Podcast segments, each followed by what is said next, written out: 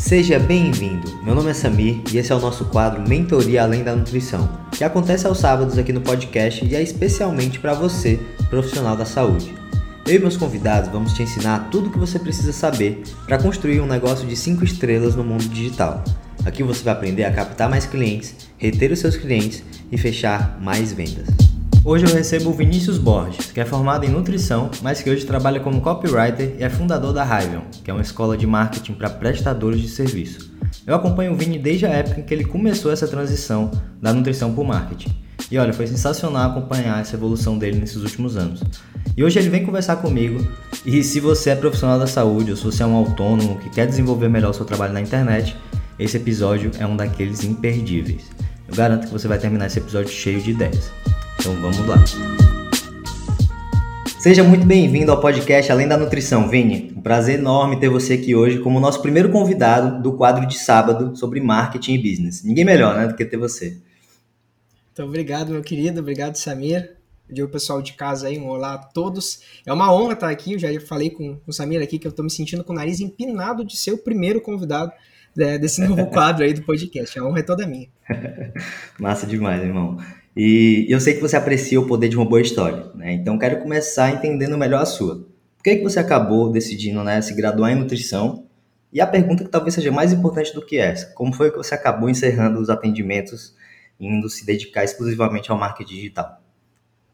Bom, eu me formei em 2018, né? A minha carreira não é uma carreira extensa, né? não é nada grandioso a ponto de ser uma, é uma tomada de decisão muito difícil, de largar tudo, mas em 2018, no final, mais próximo ao finalzinho da faculdade, eu sempre fui aquele aluno que devorava o curso de toda essa galera que vocês conhecem, Dudu Halush, Felipe Almeida, é toda essa galera que hoje eu tenho a honra de chamar de amigo, de dizer que eu já troquei uma ideia. Eu era o cara que virava as madrugadas estudando, comprando livro, comprava os livros do Dudu. Eu lembro aquele Nutrição e Fisiculturismo, a capinha verde, eu levava para cima isso e é para baixo. É clássico. Então eu andava para cima e para baixo com tudo isso, bicho. E próximo ao final da faculdade, eu comecei a ter uma notoriedade maior entre os professores, porque eu me comunicava bem. Então, eu lembro que eu fui convidado a dar uma palestra na Semana da Nutrição, era no dia do nutricionista. E aí teve um evento é, na faculdade e tudo mais. Isso, eu já estava atendendo, bicho. E aqui, aqui em Bagé, né, que é onde eu moro, Rio Grande do Sul, a nutrição sempre foi muito precária, assim, não menosprezando, mas o mercado ele era muito embrionário, assim, a pessoa cobrava muito abaixo é, do, do, piso, enfim. Então as coisas eram muito bagunçadas. E quando eu cheguei, eu cheguei justamente com o propósito de mudar esse cenário, de chegar conseguindo cobrar um valor mais alto e tudo mais. Então logo no primeiro ano eu já tive uma certa ascensão. E eu já consegui esse, esse processo de palestrar em nome da faculdade e tudo mais. E, cara, quando eu fui, quando eu subi no palco, eu lembro de todo aquele momento, aquele nervosismo, né, bicho? Aquela coisa de caramba, cara, isso é diferente de uma aula ao vivo, tá ligado? Isso aqui é muita gente, cara.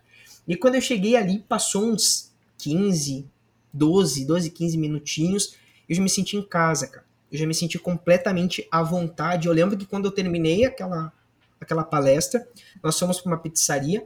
Na pizzaria eu estava olhando para os alunos, assim, contemplando aquele momento, né, após tudo que tinha acontecido. Eu falei, cara, isso aqui que eu quero fazer para sempre, eu quero ensinar. Então, ali eu já tive um. É, eu já tive um, um insight assim de, cara, talvez eu não seja tão bom na conduta clínica. E eu vou chegar nesse ponto. O que eu gosto de fazer é ensinar pessoas. E será que eu gosto de ensinar nutrição? Será que é isso que eu gosto de ensinar? Então, desde esse processo, isso já ligou um alerta para mim, um pisca-alerta para mim. E foi a partir daí que eu comecei a levantar muitos questionamentos sobre o que eu fazia. Eu percebi que na minha prática clínica, eu comecei a, a nutrir uma certa inquietação pela mesmice do consultório. E aqui alguns nutricionistas vão concordar comigo, vão dizer que é mais ou menos por aí, outros vão dizer, cara, eu adoro isso e tá tudo bem. Mas é me, gera, é, me gerava um certo incômodo eu ter tanta previsibilidade sobre o que fazer. Eu sou um cara criativo, sabe? sabe? Eu gosto do desafio de ter que fazer. Hoje eu sei de fazer uma campanha publicitária, não saber o resultado, ter que correr atrás para alcançar é, o feeling da campanha. E isso no consultório eu não tinha. Eu chegava ali, eu sabia o que conversar, eu repetia as mesmas instruções que eu já sabia quais eram os problemas. Você tem que tomar tanto de água. Cara, você tem que comer os, os seus vegetais. Não adianta, vegetal, fibra tem que ter. Então, assim, aquilo ficou tão repetitivo para mim que começou a se tornar pesado na minha vida. E foi a partir desse momento onde teve um momento onde eu contratei uma consultoria e a consultoria me deu a orientação de treinar nutricionistas. Porque desde, desde muito cedo, assim, eu sempre entendi a importância de pagar por solução. Então eu fiquei, cara, será Sim. que eu busco encontrar sozinho, que eu erro, erro, erro até acertar, ou eu pago para alguém me dar o direcionamento? E na primeira oportunidade que eu encontrei alguém, eu já tive esse direcionamento. Então eu comecei, Samir, treinando nutricionistas sobre a conduta clínica, de nutrição é e tudo mais. Só que não adianta, bicho. Conforme a coisa foi se desenvolvendo, fui avançando, fui encontrando, porque dentro dos pilares do negócio de nutricionista nós temos o marketing, foi ali que eu me encontrei, cara. E o grande marco que eu posso dizer, por que, Vini? Por que, que tu escolheu o marketing? Por que, que tu escolheu o copywriting? Por que, que tu escolheu escrever, contar histórias? Porque teve um dia que um amigo meu, a gente estava conversando, passamos a noite trocando uma ideia aqui em casa, e quando a gente saiu na rua, ele falou, cara, tu tem uma parada muito massa, Vini. Ele disse bem assim, quando tu conta uma história, tu prende a nossa atenção, bicho. Eu queria conseguir fazer isso. E quando ele falou isso, cara, é, eu fiquei com aquilo na cabeça, me despedi dele, voltei para casa e eu lembro que eu fiquei pensando e resgatando na minha memória todos os sinais que eu tive durante a minha vida de pessoas me sinalizando isso e que eu não conseguia escutar porque eu estava preso na ideia de ter que me formar em nutrição. Então, assim, quando eu percebi, eu lembro que minha professora na escola já falava isso. Eu lembro que a minha mãe brincava comigo. Filho, como tu quer persuadir a gente? Tu quer levar a gente, consegue fazer a gente ir pro lugar que tu quer? Sabe, essas coisinhas assim. Então, no final das contas, o que eu posso dizer que eu tive é, hoje, qual foi a decisão que eu tomei? Eu tomei a decisão de seguir aquela minha inclinação que eu sempre tive, além da profissão. Então, foi isso que me fez parar aqui, estacionar no marketing e no copyright. Foi basicamente essa a minha tomada de decisão.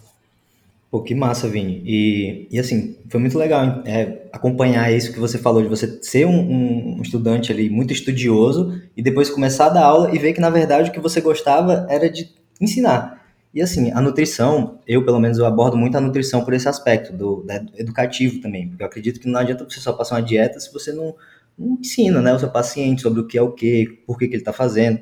Enfim, traz um conhecimento agregado.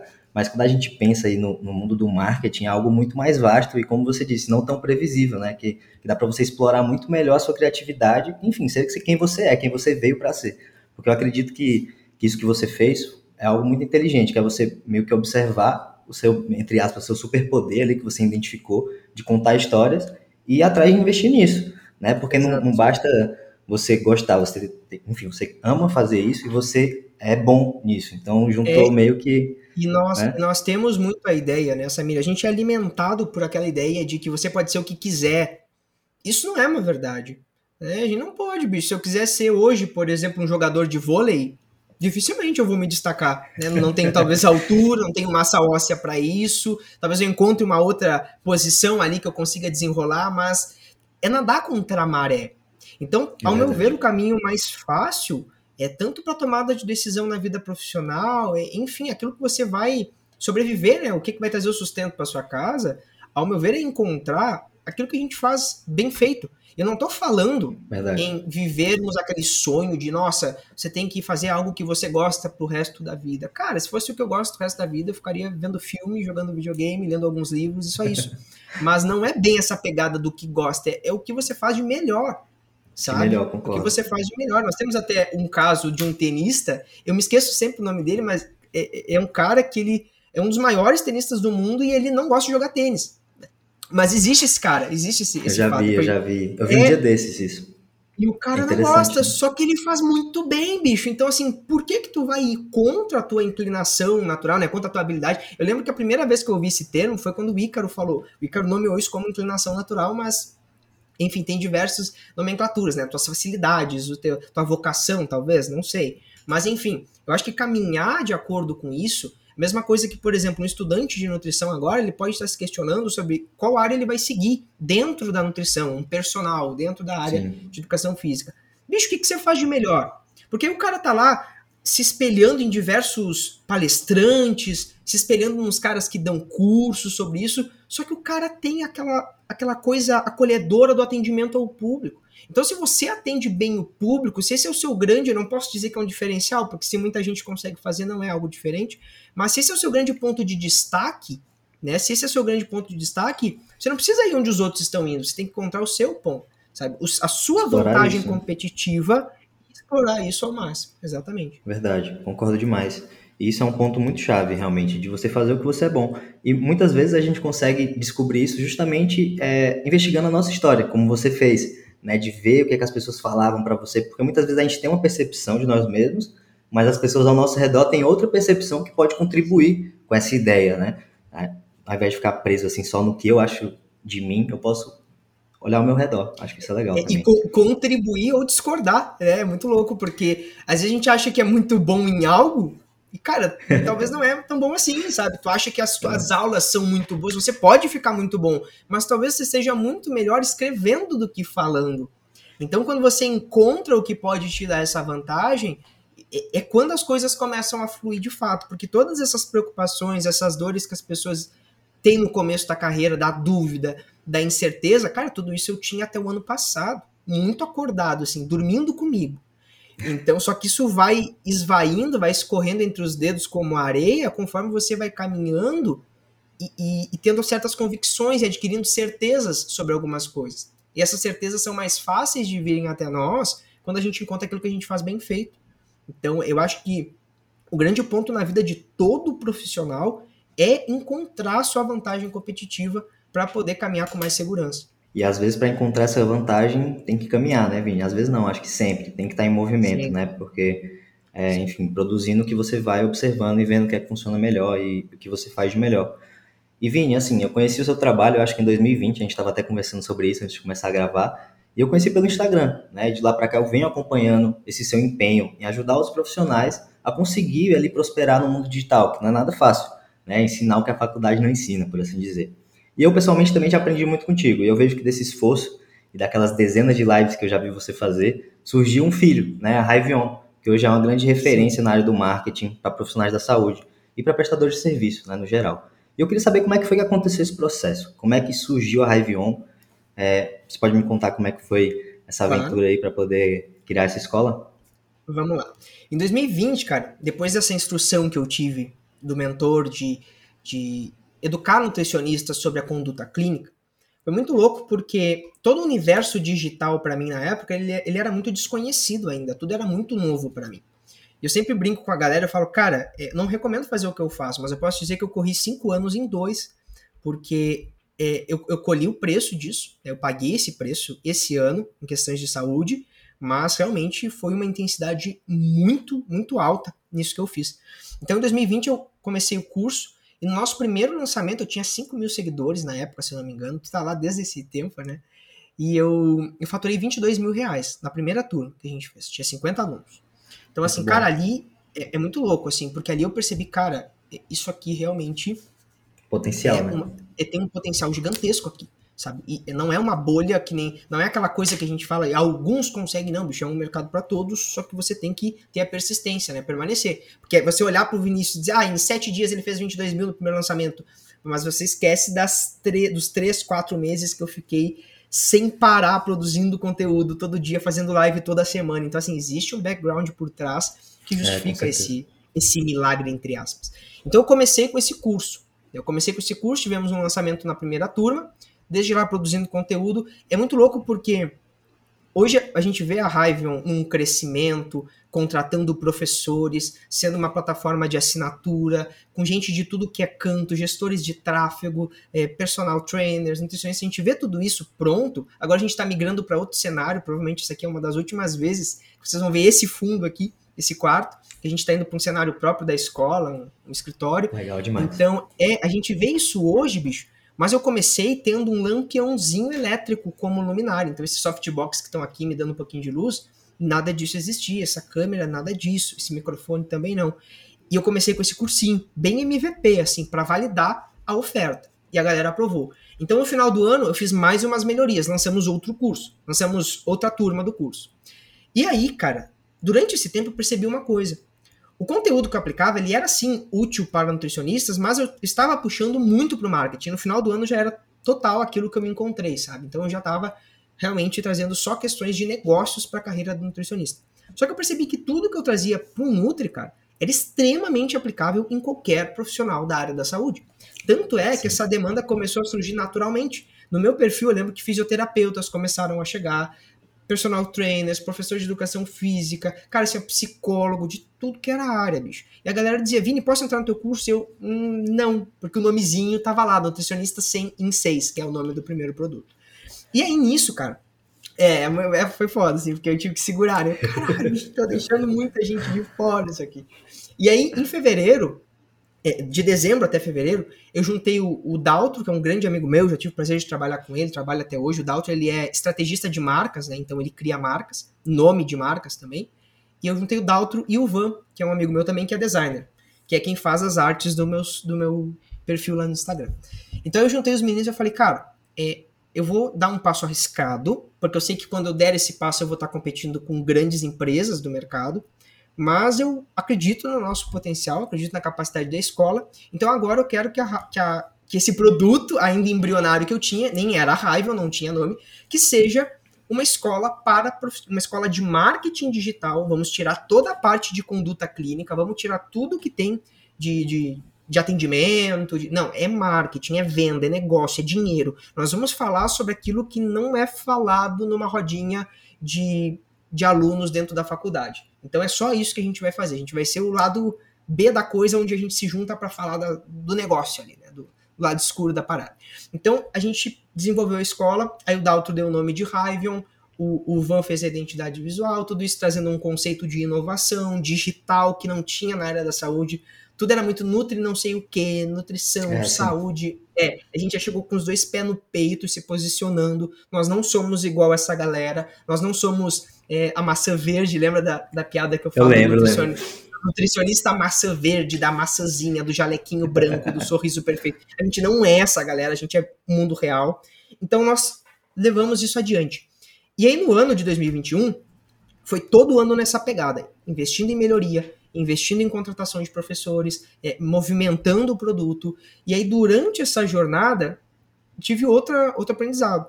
Eu falei, cara, tá crescendo tanto essa audiência e esse conteúdo ele é tão útil para outros prestadores de serviço que se eu deixar só profissionais da saúde aqui dentro, eu estou empobrecendo a minha é um, comunidade. É um desserviço, né? É, é, um, é um desserviço que eu estou fazendo para meus próprios alunos. Por que, que eu percebi isso, Samir? Porque meus alunos começaram a progredir, a evoluir. Talvez você que esteja ouvindo esse podcast hoje, é, você pode ainda estar tá pensando que marketing digital se resume a um perfil de Instagram, por exemplo. E meus alunos começaram assim também, achando que era só isso.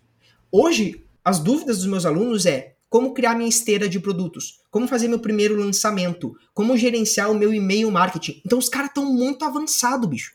E quando eu deixo a galera do marketing de fora, eu estou perdendo que eles encontrem possibilidades de resolver os problemas deles ali no grupo. Então, assim, às vezes a galera quer lançar um produto e eles falavam lá no grupo: tem algum coprodutor aqui? Para me ajudar no lançamento. Para quem não sabe, coprodutor é um profissional de bastidor que ajuda você é, a gerenciar o lançamento do seu curso, do seu infoproduto. Então você foca no conteúdo e no produto, e esse profissional de bastidor cuida da parte chata para você, basicamente assim, da parte, parte técnica. É, a parte técnica. Então, é, eu percebi esse movimento e eu falei, cara, nós precisamos de outra mudança, nós precisamos mudar a rota de novo. Então, desde o final de 2021 até agora, fevereiro de 2022, nós estamos num processo de alteração, de regravação de algumas aulas antigas também, para que a Raivon seja cada vez mais uma escola para profissionais liberais, prestadores de serviço. Então nós não falamos mais de e-commerce, nós não falamos de. Cara, nada disso é só um conteúdo 100% aplicável para quem tem um conhecimento, para quem presta um serviço e resolve um determinado tipo de problema. E isso enriqueceu a minha comunidade. Porque agora tem aluno lá dentro que fala: ah, preciso de um designer, salta cinco designers. Ah, aqui, cara, eu te ajudo, eu faço aqui os primeiros três posts de graça para você, depois a gente pode fechar um negócio. Então, assim, Ai, agora a parada começou a crescer, sabe? E isso é interessante o pessoal ver. Porque quando a gente quer começar, a gente tem a ideia de esperar a ideia perfeita, o produto perfeito. Só que a ideia perfeita e o produto perfeito, ele não sai de dentro da nossa cabeça. Ele sai da mente dos nossos clientes, da voz dos nossos clientes. Então é o mercado quem ajusta o teu produto. É como se tu jogasse aquela massa pro mercado e o mercado fosse o molde, bicho.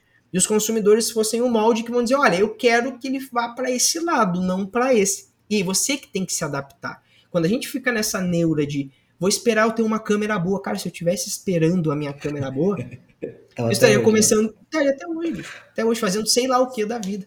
Então o uhum. produto ele vai se melhorando, no meio do caminho você vai encontrando sua persona, seu próprio posicionamento, você vai se autoconhecendo. Nesse processo de autoconhecimento você consegue entender qual reputação você quer construir, que pessoas você quer atrair. Então, bicho, como a gente falou um pouquinho alguns minutos atrás, tudo surge do movimento. Tudo. É. E parado, Total. cheio de medos. É, todos os dias, milhares de gênios morrem dentro das suas casas, embaixo das camas, com medo e com uma grande ideia. Então não adianta, bicho, tem que botar a ideia para rodar. Verdade, Vinha, concordo demais. E tem algumas coisas que, que eu queria pontuar assim na tua fala. É, principalmente, a primeira, na verdade, é essa questão do amadurecimento do público né, dentro do teu Instagram. Eu acompanhei tudo isso, eu vi né, o conteúdo ele meio que se, se evoluindo, né, por assim dizer. No início falava realmente mais para nutricionista, depois foi mudando para o marketing e depois foi ficando indo mais cada vez mais profundamente dentro do marketing, né? Cópia avançada, e-mail marketing, funil, esteira de produto. É, achei muito interessante essa evolução e no final exige muita coragem e visão, né, para poder mudar a rota, como você está fazendo aí já pela terceira ou quarta vez. Eu acho que isso é muito interessante e, e tem até um, uma frase do, do Seth Godin, que é um cara que do marketing que você acompanha também, que é aquela do, do cadeado e da chave, né? Que não adianta você fazer uma chave e depois ir atrás do cadeado. É muito mais inteligente você encontrar o cadeado e fazer a chave para abrir aquele cadeado. Que é justamente o que você falou da audiência, né? De você é, ir em movimento, entendendo a sua audiência, entendendo o seu público, entendendo as dores, os problemas e trazer uma solução para aquilo, né? Ao invés de querer tirar ali da cabeça ou então de qualquer outro canto aí um produto perfeito que não existe, né? Então achei, achei bem interessante. Exatamente.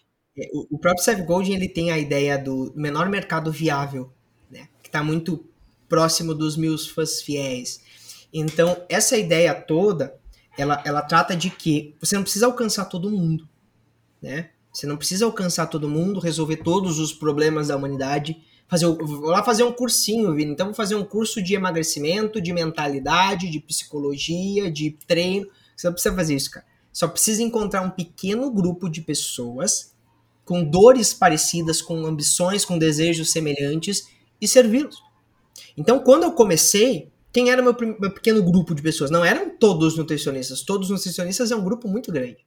O meu grupo de pessoas eram os nutricionistas que não são os maçã verde, então eram os nutricionistas raízes, podemos dizer assim. Então era o nutricionista ali que estava é, que não é na pegada da, da indústria fitness, de, de tem que tomar todo tipo de suplemento, da cúrcuma, do coisinha aqui. Não, não era essa galera que eu falava, sabe?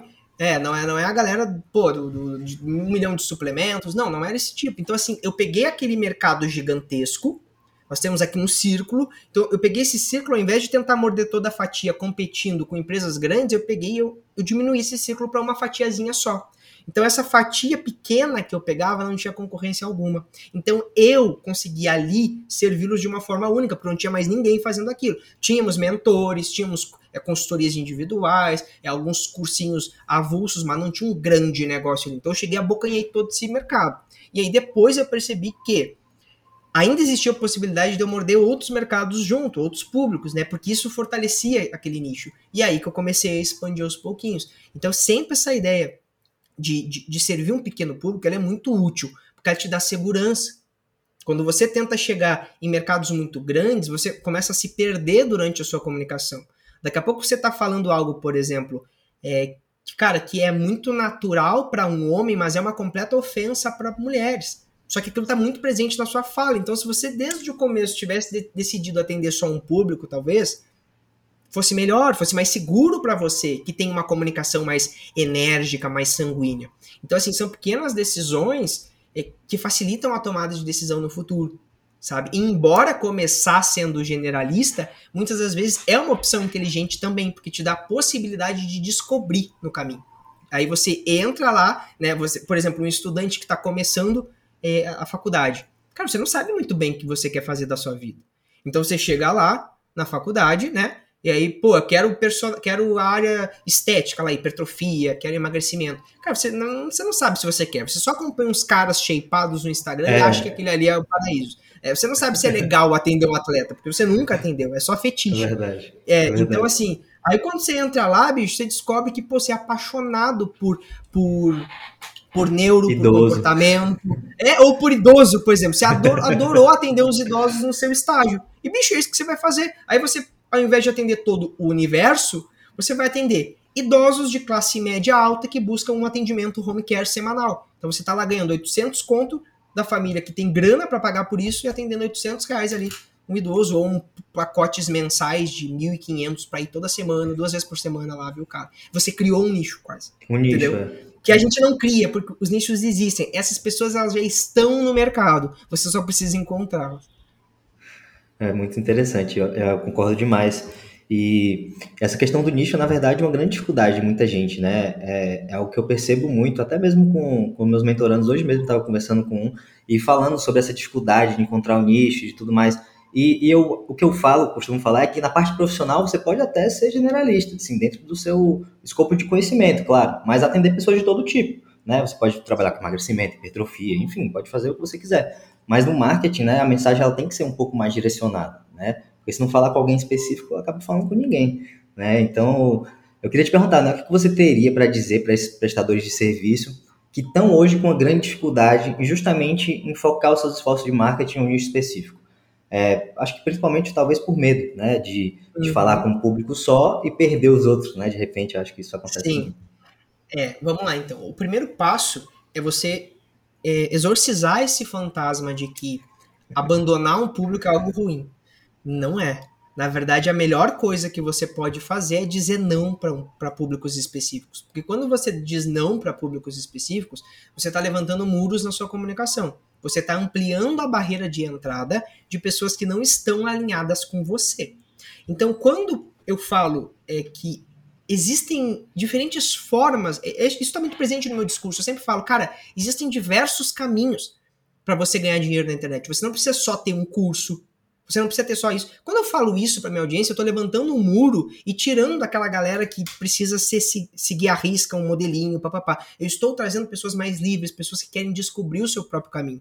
Ou seja, eu estou perdendo muito cliente, mas eu estou ganhando um público mais qualificado. Então eu lembro que quando eu, quando eu comecei com na função da nutrição ali, que eu falei não para os nutricionistas, nutricionista massa verde, o que, que eu estava fazendo a mesma coisa? Eu estava levantando e dizendo assim, cara, eu não converso com essa galera, eu converso com vocês.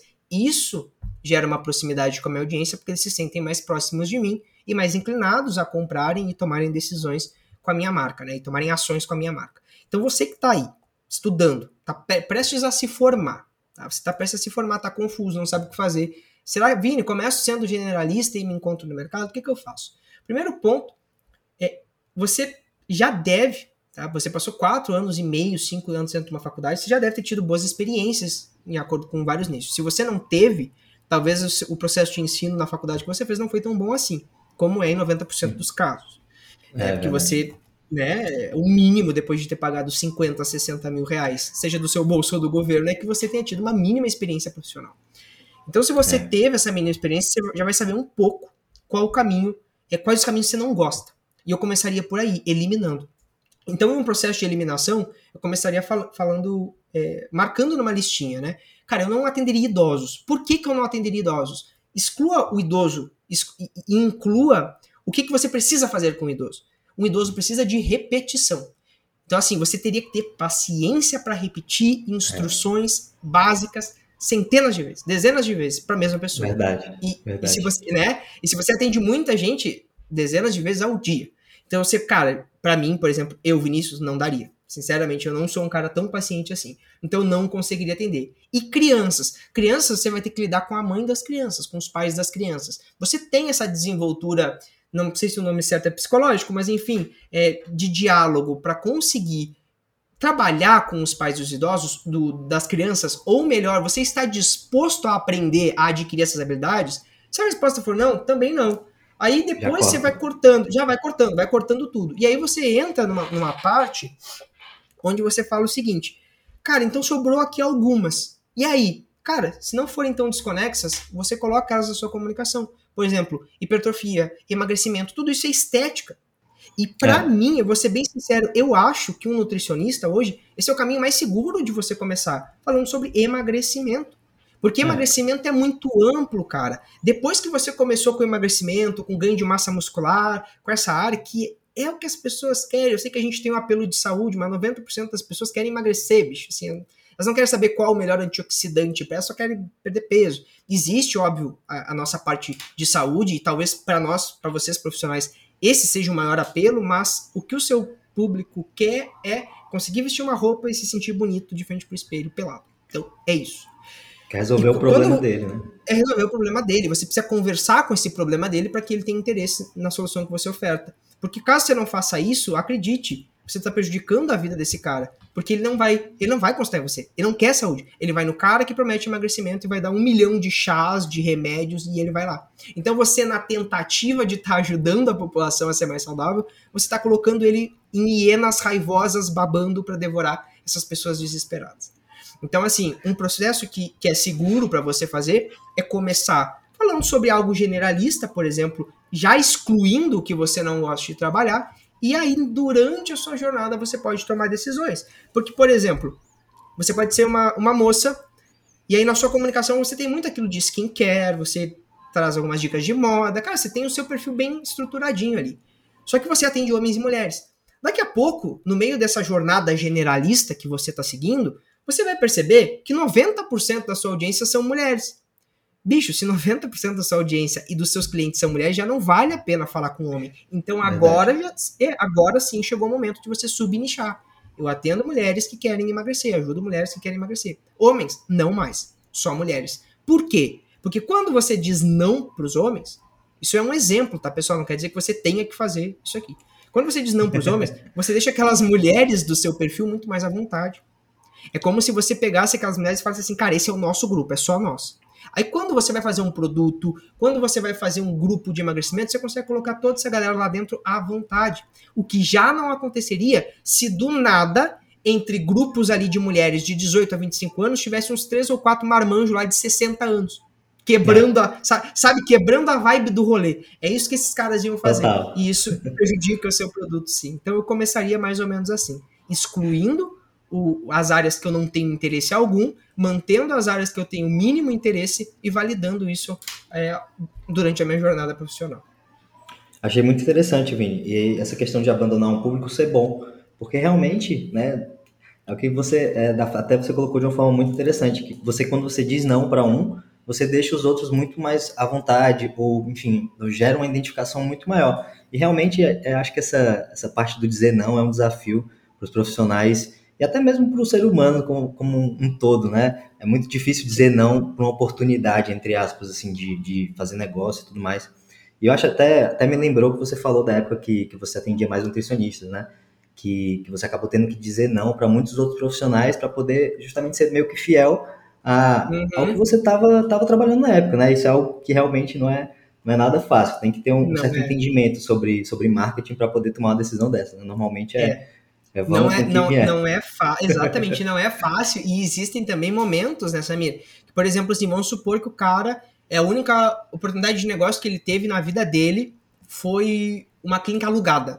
Não é nem por percentual, não deixa a comissão, é alugado. Cara, se você tem conta para pagar, é óbvio que você tem que, sabe, você tem que abrir mão de algumas. É, ai, você, não, você não tá em situação para escolher. Aí você tem é, que verdade. entender isso. É óbvio, aí você tem que entender, não, cara, você atende meu pai aqui, atendo, bicho, atendo qualquer pessoa que passar na rua. Entende? Então você vai atender. Mas o que você tem que entender é que isso é uma fase de transição, é passageiro. É. O rumo que você tem que tomar é escolher um público, sim.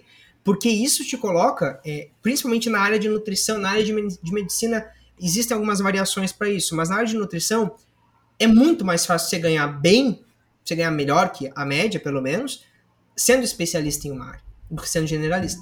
É muito mais fácil. É muito mais fácil. Ou você desenvolve um, um branding, é, você trabalha branding na sua marca, né? Você desenvolve uma marca muito forte a ponto de conseguir ser muito conceituado mesmo atendendo de tudo. Mas é um caminho bem mais difícil e é isso que o pessoal é. precisa entender. E nós também temos, Samir, até para o pessoal não ficar em parafusos em casa, aí, nós também temos uma outra exceção que eu acho que é interessante trazer para você.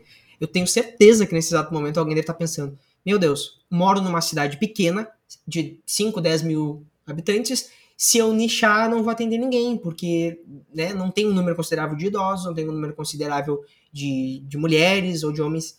Nesses casos, cidades muito pequenas, se você está começando com um consultório local, eu recomendo sim que você seja generalista. Porque a concorrência provavelmente vai ser bem menor. Então, se você fizer um arroz com feijão e tiver alguns elementos ali que coloque você um pouco mais à frente, pô, você já tá na frente. Só que, ao mesmo tempo, eu não recomendo que você fique aí pro resto da sua vida. E sim que você vá buscar um espaço, vá buscar um mercado que tenha mais geração de oportunidade e esteja disposto a pagar mais. Então, o que, que eu faria? Por exemplo, se eu estou numa cidadezinha de 10 mil habitantes, teria meu consultório, esse consultório me ajudaria para tirar fotos ali dentro, para aumentar o, valor percebido sobre a minha marca na internet. E na internet, ali no meu Instagram, eu trabalharia com um público nichado. Então, pô, emagrecimento para mulheres, tal coisa. É só nutrição estética, né? Hipertrofia e ganho de massa, hipertrofia e emagrecimento. Então, isso que eu faria. Eu utilizaria o meu consultório pequenininho ali na cidadezinha para me gerar caixa para eu sobreviver e também para alavancar a minha marca, mas sempre mirando em algum momento nichar. Isso é muito legal da internet, né? Porque é um mundo à parte, né? As pessoas que antigamente, por exemplo, estavam meio que, entre aspas, presas, assim, uma cidade pequena, acabavam tendo um, um, nível de possibilidade bem menor, né? Do que uma pessoa que mora em São Paulo, em Fortaleza, por exemplo, né? E hoje em dia não. Hoje em dia, de onde você estiver, você consegue é, atender pessoas do mundo todo, né? Pacientes até de outros países, isso é muito legal. E, Vini, a gente vê, né, na prática, o poder que o marketing tem para quem oferece seu serviço na internet eu mesmo só comecei a crescer de verdade meu negócio depois que eu passei a investir em marketing e conteúdo, né? Tanto investir tempo quanto recurso. E eu queria te perguntar na sua visão, né? Quais são as possibilidades e as portas que podem se abrir quando um prestador de serviço desses começa a investir em marketing e a oferecer os seus serviços online? E eu acho que a pergunta que talvez seja mais importante é por onde você acha que ele deve começar em meio a tantas opções? Cara, eu acho que a, a primeira grande porta que se abre é você conseguir ter acesso a qualquer pessoa do mundo, sabe? Com mais facilidade. Existe uma teoria de que, eu me esqueci o nome do cara, não sei se é teoria das seis camadas, eu não me lembro o nome. Eu sei que ela diz que você está em, a seis apertos de mão de qualquer pessoa do mundo. E esses seis apertos de mão é uma forma romantizada de dizer que você está a seis pessoas, é, ao contato de seis pessoas de qualquer a contato de seis pessoas de qualquer pessoa do mundo. Essa é a pegada. Então, por exemplo, se eu conheço o Samir, o Samir conhece alguém que conhece alguém, que conhece alguém, que conhece alguém, que conhece o Bush. É muito louco, mas isso é, passou por uma série de testes. Então nós temos essa teoria. É, é mundial ou é tipo nacional? Você falou Bush? Cara, é, é foi mundial. feito. É mundial, não, é mundial, de qualquer pessoa do Caramba. mundo. Então, assim, é, se, eu me, se eu não me engano, é de qualquer pessoa do mundo. E aí, cara, olha, olha só que louco. E se não for, a gente já quebra isso agora, porque você vai entender a outro, outro estudo que saiu, que é do Facebook. De acordo com o Facebook, e depois fizeram, refizeram, porque essa pesquisa é bem antiga, ela foi usada, é, eu não me lembro se foi nos Estados Unidos, foi numa amostra específica, só que essa amostra poderia ser replicada, tá? E aí depois, quando fizeram isso no... Quando fizeram isso no Facebook, na questão de amizades do Facebook, cara, isso foi é, alguns anos atrás, quando o Facebook não era tão estourado quanto é hoje. Esse número já caiu para 4. Cara, Entendeu? Então, assim, tipo assim, eu, de algum amigo meu, de outro amigo meu, de outro amigo meu, de outro amigo meu, eu conseguiria conversar com o Snoop Dogg, por exemplo. com qualquer cara, tipo um Drake, eu conseguiria conversar. Que doido. Mano, que doido, né? Que doido. E, cara, imagina hoje, cara. Imagina, não, não tinha Instagram. Se tinha, o Instagram não era tão imagina popular. Agora, tanto que o Facebook, o Facebook foi a base da pesquisa. Eles nem botaram Instagram nisso aí. Imagina hoje. Então, assim, cara, você tá ao aperto de mão de qualquer pessoa do mundo, de um clique, cara. Uns dois ou três cliques. Então, para mim, essa é a principal porta. Se você diz assim, não, mas eu quero no meu negócio local, eu quero ficar aqui, perto da família, bicho, tá tudo bem. Mas entenda que as portas que isso pode abrir são imensas e você pode nunca ter imaginado. Eu moro numa cidade do interior, cara. E, e eu sempre fui muito fã do Dudu. Sempre fui muito fã do Dudu. Era a minha maior inspiração desde que eu entrei na faculdade de nutrição. E, cara, é muito louco, porque hoje eu troco WhatsApp com o Dudu. Entendeu? O Dudu me convidou para comer um churrasco na casa dele. Então, assim, isso Muito são massa. coisas, cara. É eu morando numa cidadezinha do interior. Então, tipo, eu morava em Candiota, que tem ali 10 mil habitantes. Agora eu moro em Bagé, que tem 100 mil. Então, cara, isso jamais seria possível se eu ficasse dependente de viagens, de ir em eventos. Tanto porque teve a pandemia. É o que, que aconteceu? Eu ia ficar dois anos parado em casa. Você entende? Então, assim, esse é o grande ponto, bicho. Você tem acesso a qualquer pessoa do mundo. Esse é o primeiro ponto. Segundo. Relacionamento, né? relacionamento, networking. O outro, cara, é que basicamente o processo de avaliação do, dos consumidores agora, segundo Kotler, ele mudou. Hoje, Isso tem no livro Marketing 4.0 de Philip Kotler, tá? Esse, o Kotler ele fala que hoje as pessoas elas passam muito mais por um processo de validação do que os outros falam a respeito de algum produto ou de alguma marca. Então, antigamente, o nosso processo de, de, de arguição, o nosso processo de escolha, né? Será que isso aqui, cara, será que eu contrato o Samir? Antes ele baseava muito em outros aspectos. É na sua vamos supor ali no quanto de resultado você gerou, na sua autoridade, papapá. Então a gente tinha muito essa coisa, né? Do que você falava, do que o Samir falava.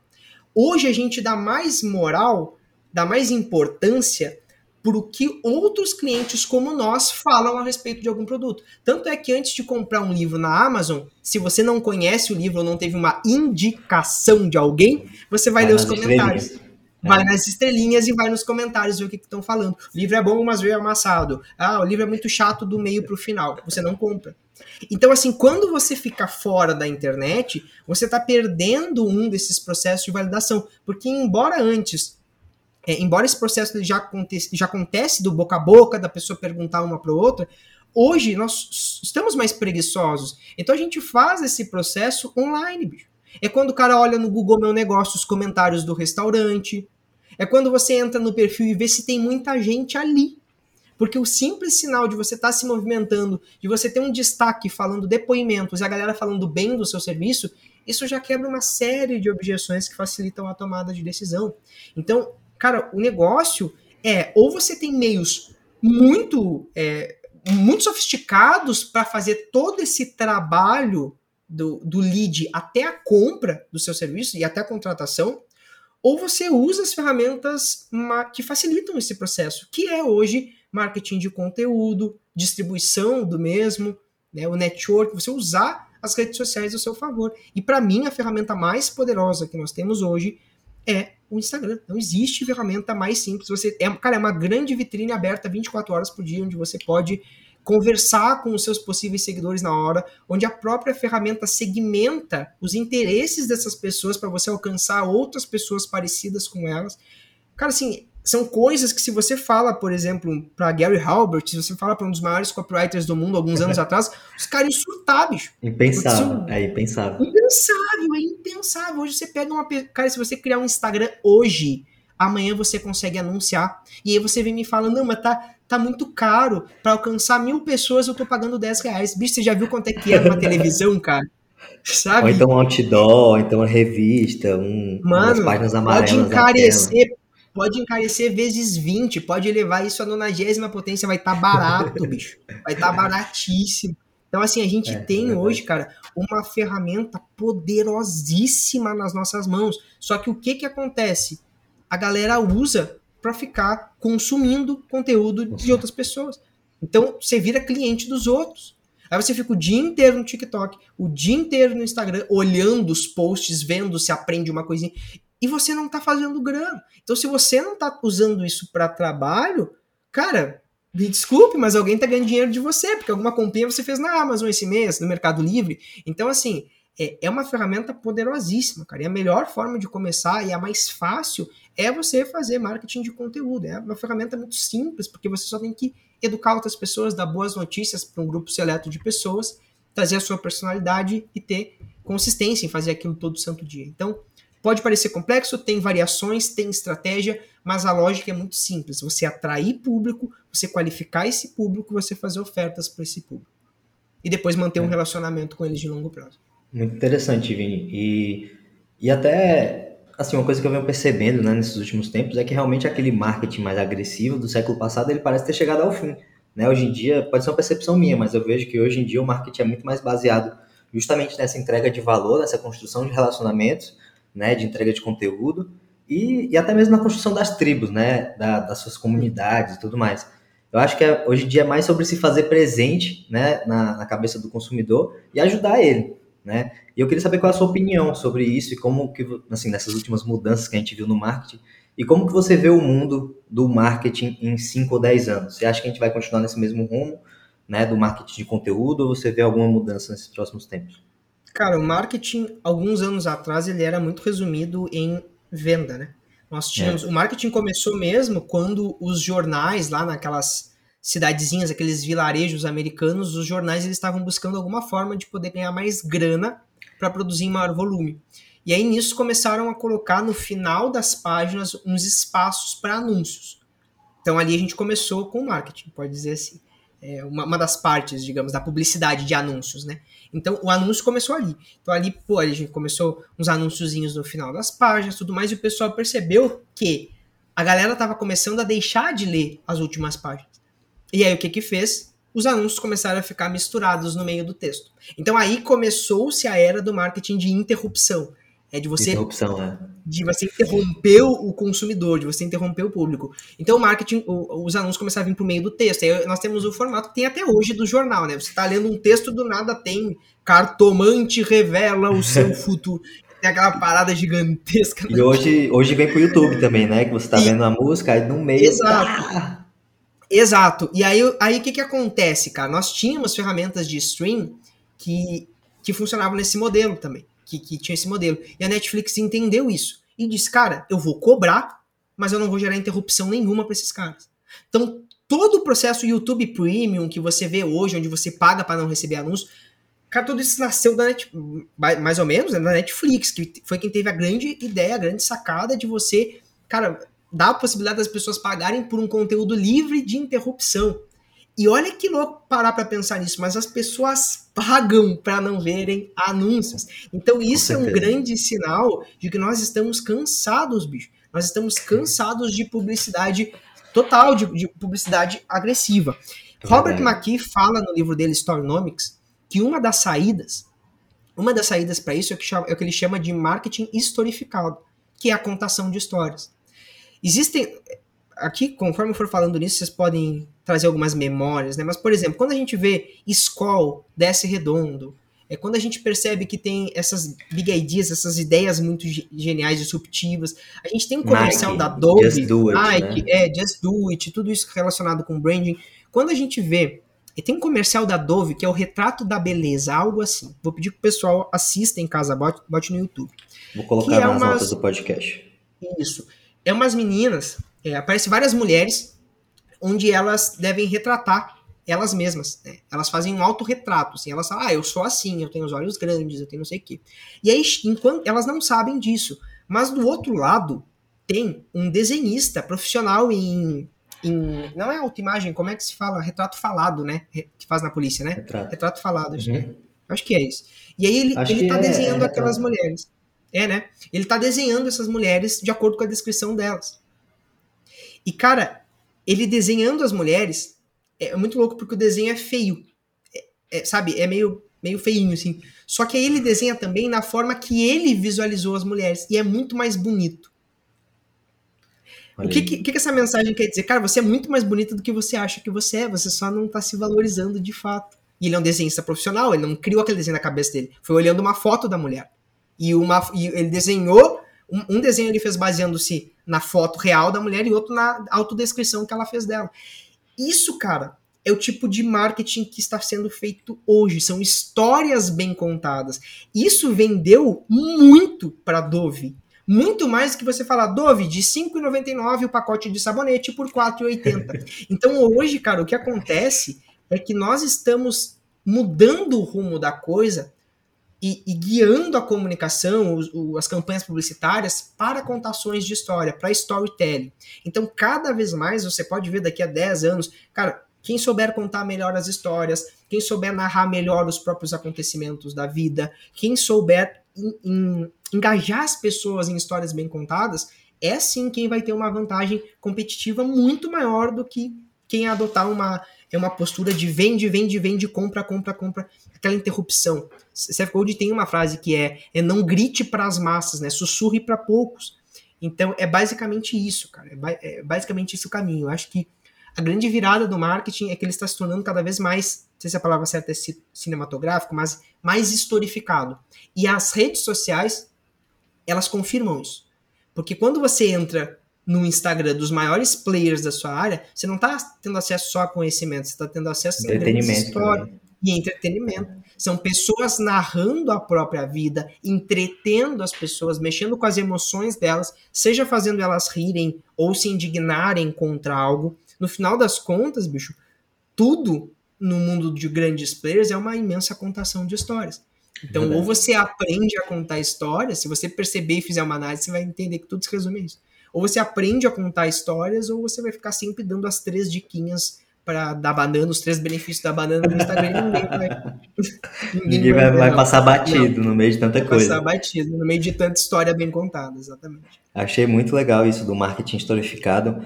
E algo até que me traz um, uma lembrança de um livro que eu li, Sapiens, que é um livro que traz uhum. a, a, história da humanidade inteira na visão do, do antropólogo, né, do, do Yuval Harari, acho que é assim que se pronuncia. E ele fala que realmente o ser humano ele é movido a histórias e sempre foi. Né? Se a gente for olhar, o capitalismo é uma história, as religiões são outras histórias, o real é uma história, o dólar é outro. Então, são histórias, né? E no final das contas, é realmente esse poder do, do storytelling, ele é muito presente na nossa vida e cada vez mais, né, para poder você se destacar no meio de tanto, tanto, tanto barulho, você precisa realmente saber contar uma boa história. Eu acho que isso é, isso é chave. Exatamente, cara. Exatamente. Uma história que seja verdadeira. Esse é o grande ponto. Sim, sim, sim. Porque é, antigamente os, os, processos de registros históricos eles eram muito limitados, né? Você escrevia num livro, você contava para alguém e isso vai e, e, vai de que forma? Será que vai ser alterado ou não? Não se sabe. Hoje, bicho, você dá um. Telefone sem fio, né? Exato, era um telefone sem fio. Hoje você coloca uma vírgula errada num tweet, você é cancelado, sua reputação é. cai por terra pra cima. Então, assim. É, é, então, cara, quando você começa a contar histórias que não estão relacionadas com uma verdade sobre você, é muito delicado esse processo. Então, é, ao mesmo tempo, a gente tem que sempre ter os pezinhos no, no chão de saber que a gente conta histórias, nós narramos eventos, como diz Gary Vee, né? Você não cria uma história, você conta a sua história. Documenta, então, né? basicamente, né? documenta, exatamente. Então, o processo, ele pode, às vezes, quando a gente fala, ah, eu tenho que aprender a contar histórias, eu tenho que narrar minha vida, será que eu vou ter que aprender tanta habilidade assim? Não, bicho. De fato, existem estruturas, de fato, dá para ficar um melhor contador de histórias. Mas o processo é muito simples, é você narrar o que você está aprendendo, é os conflitos que você está tendo, a volta por cima que você dá. É, o meu Instagram inteiro é uma contação de história, porque vocês estão vendo, Verdade. vocês viram lá desde, né, desde o lampiãozinho que eu tinha ali, que era o, o, meu softbox. Depois eu tentei fazer um softbox caseiro, para quem não sabe, softbox é a, a iluminação, né? Então, assim, todos esses pequenos passos, a mudança, é, tudo isso, cara, são histórias. E lá dentro dessas histórias tem um conteúdo e o meu produto, que serve para alguns, não serve para outros, mas até mesmo os que não compram o meu produto recomendam ele. Porque tem uma história envolvida por trás que os faz tomar uma ação. É junto com a reputação Verdade. que eu construí. E tudo isso só se constrói com repetição, né, Vini? Não tem como. Acho que para você virar um, um, bom contador de história, você tem que meter a cara e Todo começar dia. a contar a sua história todos os dias. É isso. Todo dia, é bicho. A, a, galera pergunta assim, Vini, qual é o roteirinho? Me dá um roteiro de storytelling, a jornada do herói, o modelo Pixar. Aí, cara, isso aí vocês podem colocar no Google agora. Você pode botar jornada do herói, é. como contar minha história. É, você pode colocar modelo Pixar para contar histórias. Era uma vez, modelo Disney. Cara, você pode fazer tudo isso. Mas contar uma boa história, de modo que envolva as pessoas emocionalmente, de forma natural, isso é com muita repetição pessoal não entende, cara, mas sempre que eu respondo um story em texto, eu estou treinando a minha escrita. Então eu estou praticamente dois, três anos escrevendo todo santo dia nos stories. Fora os trabalhos que eu faço de copy aqui, nos bastidores. Então, assim, cara, por trás de um textinho que diz, ah, Vini, pô, escreveu, adorei esse texto, adorei. existem meus periódicos, que são e-mails que eu mando toda semana para audiência. Existem Excelente. os livros que eu leio, existem, sabe? Então, assim, cara, não tem atalho, bicho é que nem qualquer outra habilidade. Você quer construir um corpo dos seus sonhos, lá você vai ter que treinar Repetição. todo dia. Você vai ter que repetir. Se não for todo dia, vai ser quatro vezes por semana, mas vai, vai ter uma frequência. Você precisa repetir aquilo. Então, escrever, se comunicar melhor, falar melhor, escrever melhor, contar melhores histórias, tudo isso é uma coisa muito básica, que às vezes chega até a incomodar de ser tão simples. Repetir, é só isso? Sim, é só isso. E é por isso que você não faz, porque é tão simples. Você queria algo grandioso, né? O curso que é. vai destravar sua. Não tem, bicho. Não tem. Vai ler, escrever e, e acompanhar pessoas que façam isso bem feito. Porque copiar no começo é um processo importante. Você copiar, modelar, né? A estrutura do que outras pessoas já fazem aquilo bem feito. Inspirar, é sim, é. Claro, total.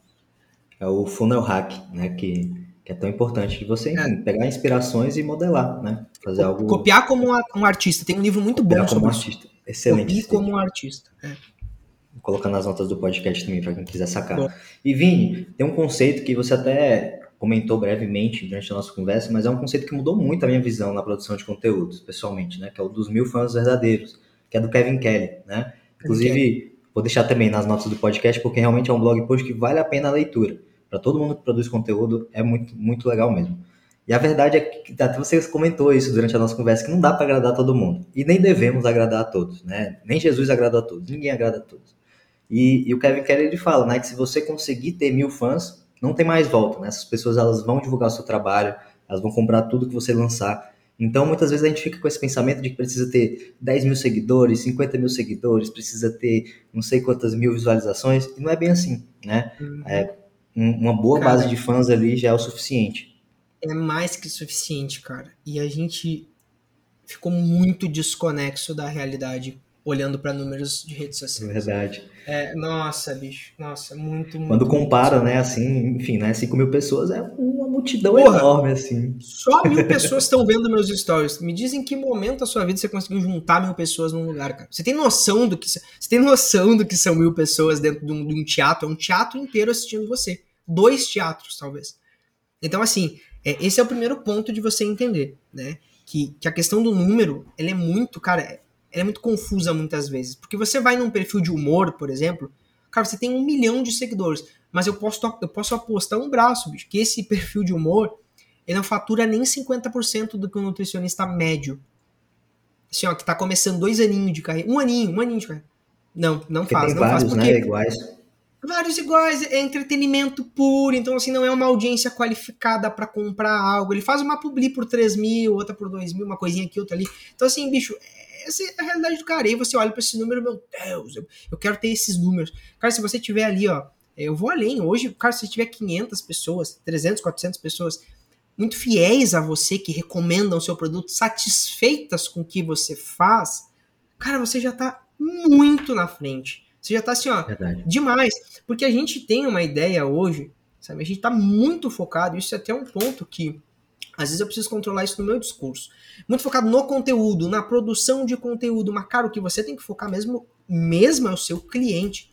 É gerar uma é. boa experiência para aquela pessoa que passou o cartão com você, confiou, deixou de comprar algo para os filhos, deixou de, porra, ir num, num jogo de futebol e tá indo consultar com você. Esse cara você tem que encantar essa pessoa. Quando você conseguir umas 100 pessoas que você encantou, bicho, uns 100, 200 promotores da sua marca, cara, depois disso você é assim, ó, só se você cometer um crime para você ter sua reputação bicho. É, porque essas é pessoas, cara, elas vão defender você, elas vão estar tá junto na linha de frente. Então é muito importante que você saiba valorizar quem está com você. Eu sei por quê. Existe uma dinâmica no meu perfil, porque eu sempre construí o meu perfil em cima de carrosséis, de posts educativos. Então, quando eu produzo um texto mais filosófico, existe uma tendência natural daquele texto ter um desempenho menor em relação aos outros conteúdos. Então, sei lá, se um lá tem 10 mil de alcance, o meu texto vai ter 3, sabe? Então, é, é nessa proporção assim. E, cara, e às vezes eu fico, cara, será que eu devo seguir nisso? Mas aí eu vou e olho os comentários daquele post os feedbacks no meu direct em relação àquele post. E, cara, são muito mais genuínos. São coisas muito mais profundas do que um post das três dicas para você crescer no seu perfil, por exemplo, que qualquer perfilzinho de marketing tem. Então, Total. assim, eu falo, cara, será que vale a pena eu abrir mão dessa galera para ficar servindo só os outros? Hum, não vale. Não vale. Eu quero essa, essa galera fiel. Eu quero essa pessoa que fala que vai num shopping comprar uma coisa, viu um macaquinho, que é meu meme interno, a piada interna no meu perfil, e lembrou de mim. Esses caras eu quero por perto, sacou? Cara, dane-se as diquinhas, do, o, o, engajamento, o hackzinho. Isso aí você abre um, um perfil, você chuta uma moita na esquina e tem 50 perfis assim. Chutou uma moita na esquina, tem 50 perfis de é. marketing, de conteúdo. Muito então, bicho, é, sabe, eu preciso manter o meu grupo próximo de mim. Seja ele mil pessoas ou 15, cara. Mas você precisa olhar muito bem para esse pequeno grupo seleto de pessoas que é quem vai ajudar você a crescer. É essas pessoas que, quando surgiu uma oportunidade, o que, que vai fazer? Vai fazer o que fizeram com o Dudu. Teve um dia que meus alunos, por livre e espontânea vontade, resolveram metralhar a caixinha do Dudu, falando: Dudu, convido o Vini, convido o Vini para dar aula na pós-graduação. Convido o Vini para dar aula, convido o Vini para dar aula para papai. E o Dudu, obviamente, viu isso. É, mas ele me falou depois que ele já estava pensando nisso. Mas não posso dizer que meus alunos não me ajudaram. Óbvio que ajudaram no processo. Com certeza, sim. Então, o quê? 20, 30 talvez que fizeram esse movimento? Não era nem Pô, mil. Muito legal. Muito legal. Sabe? Então, essa é a pegada, cara. Você tem que encontrar um, um pequeno grupo de pessoas e servir eles. E deixar essa coisa de agradar todo mundo. Não vai, não tem como. Quanto mais morno você é tentando agradar a todos, mais sua comunicação fica distante. Não dá, bicho. É que vai ser um perfil meio org, sabe? Completamente institucional. perfil de faculdade, de, sabe? Temos aqui a aula no dia 15, temos a agenda aberta. Ah, não, não rola. Hoje não rola. É, já passa despercebido. Isso que você falou de encantar, eu acho que é, é, é chave, porque realmente, às vezes, tem profissionais que ficam tão focados em captar novos clientes, captar novos clientes, trazer novos seguidores, que não prestam tanta atenção no, nos que já estão ali, né? E, e eu acho que não tem nada mais poderoso, eu acho, dentro do marketing do que a indicação. Porque tudo que a gente conversou hoje, tudo que você, enfim, funil, tudo que você pensar, a indicação ela é um atalho, né? Sim. Tem uma indicação, É um você meio que É o poder. A indicação é o que diz pra você assim, ó, tu tá indo pelo caminho certo, cara. Sabe? Quando tu, quando É. eu lembro que a gente tá fazendo uma campanha agora, eu tô fazendo uma campanha para um cliente e na hora das pesquisas ele me falou: "Cara, eu só tem um problema. 80% da, dos meus clientes vêm através de indicação". De cara, que problema maravilhoso tu tem, bicho. Porra, melhor problema Sabe? possível. melhor problema possível. Quer dizer que os teus clientes estão tão satisfeitos que eles se sentem seguros para indicar o teu serviço para qualquer outra pessoa. Porque é o nome da indicação que vai em jogo, né? Se eu falo assim, cara, o Samir é um bom profissional, vai nele. Eu tô colocando a minha pele em risco. É, eu tô confiando a minha reputação no teu nome. Então a indicação, ela é assim, ela é o ouro, cara. E hoje a gente, é, realmente, esse processo que tu falou, ele é muito verdadeiro. As pessoas focam muito em atrair novos clientes, muito no topo do funil, e eles esquecem do fundo, porque agora a gente tem esse funil invertido. É, o que já passou. É. já passou do funil, já comprou. Agora É. você tem que manter ele é fiel Encantar, à sua marca, bem serviço, bem servido. Eu tenho uma aula na escola que é a Live 13, que é experiência do cliente, né? Customer Experience. Ele a gente fala como encantar um cliente. Cara, são coisas muito simples, bicho, que a galera faz, aplica e depois vem me falar, cara, o cliente deu um sorrisão, bicho. A galera, sabe, ficou, porra, ninguém faz isso. Eu, sim, cara, ninguém está prestando atenção nisso. Então, sejam as, as pessoas que estão prestando atenção no encantamento do cliente, na experiência, aquela coisa de entregar a, a planilha de treino toda zoada, com, sabe, tudo difícil de ler, uma leitura desagradável. Isso já passou, cara. É, o mercado verdade. tá subindo a régua cada vez mais. Daqui a uns dois, três anos, isso que a gente tá falando aqui, de ah, dá para começar meio com as livezinhas do perfil, já não vai, talvez não vai dar mais. Da mesma forma que não dá hoje para abrir uma empresa né, não tendo uma certa grana. Você não consegue abrir uma empresa no pátio de casa sem ter um investimento inicial. Daqui a algum É. tempo, na internet, vai ser a mesma coisa. Hoje é a época de ouro. A barreira de Hoje, entrada tá muito, muito curta, né? Qualquer Cara, coisa você já tá dentro. exatamente, qualquer movimento que você faça com arroz e feijão bem feito, você está dentro. Mas essa barreira, ela tá subindo. Ela não tá parada para você entrar, ela tá subindo. Então você vai ter que fazer um esforcinho. Daqui a pouco, por exemplo, cada mês que passa, você tem que entender, o mercado tá mais maduro. As soluções estão melhores. Porque, pô, agora você olha, por exemplo, nós temos escolas cobrando 20 reais a assinatura. É. Então, assim, com conteúdo cinematográfico. Então a barreira tá mais difícil. É. O que, que você vai ter que, que esses caras não têm? Aí, claro, nós temos questões, por exemplo, um player menor tem mais vantagem competitiva de estar mais próximo da audiência. Mais né? atenção. Tá- é. mais atenção, tu pode trazer uma pegada mais artesanal, que em grandes, com, em grandes eh, negócios é mais difícil de implementar, né, em corporações. Por exemplo, uma mudança na marca do seu suco do bairro, você pode amanhã mudar o logotipo, você pode fazer uma mudança da água para o vinho amanhã. Criar uma campanha publicitária em dois dias para aproveitar o timing post do BBB. A Coca-Cola não pode. Porque a Coca-Cola tem um processo padronizado mundialmente. Então, assim, tem que ser aprovado aqui, lá, lá, lá. Então, assim, a nossa vantagem é poder se mexer muito rápido. É verdade. Mas, esse é o caminho. Cara, muito interessante. E assim, hoje, escutando a sua história, eu fiquei até curioso fazer uma, uma pergunta pra gente encerrar esse bloco, que é qual foi o maior aprendizado que você tirou desses últimos anos, desde que você largou essa prática como nutricionista, para poder realmente embarcar de cabeça aí nessa jornada de criar a maior escola de marketing para prestadores de serviço do país. Tem algum aprendizado especial, específico que você queira compartilhar com a gente aí dessa jornada?